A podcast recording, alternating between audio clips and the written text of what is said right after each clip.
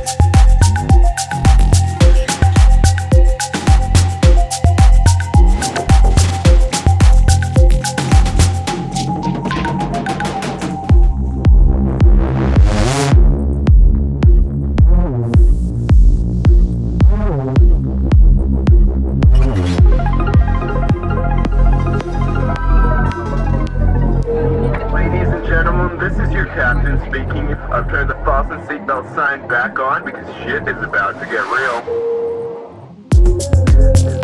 real.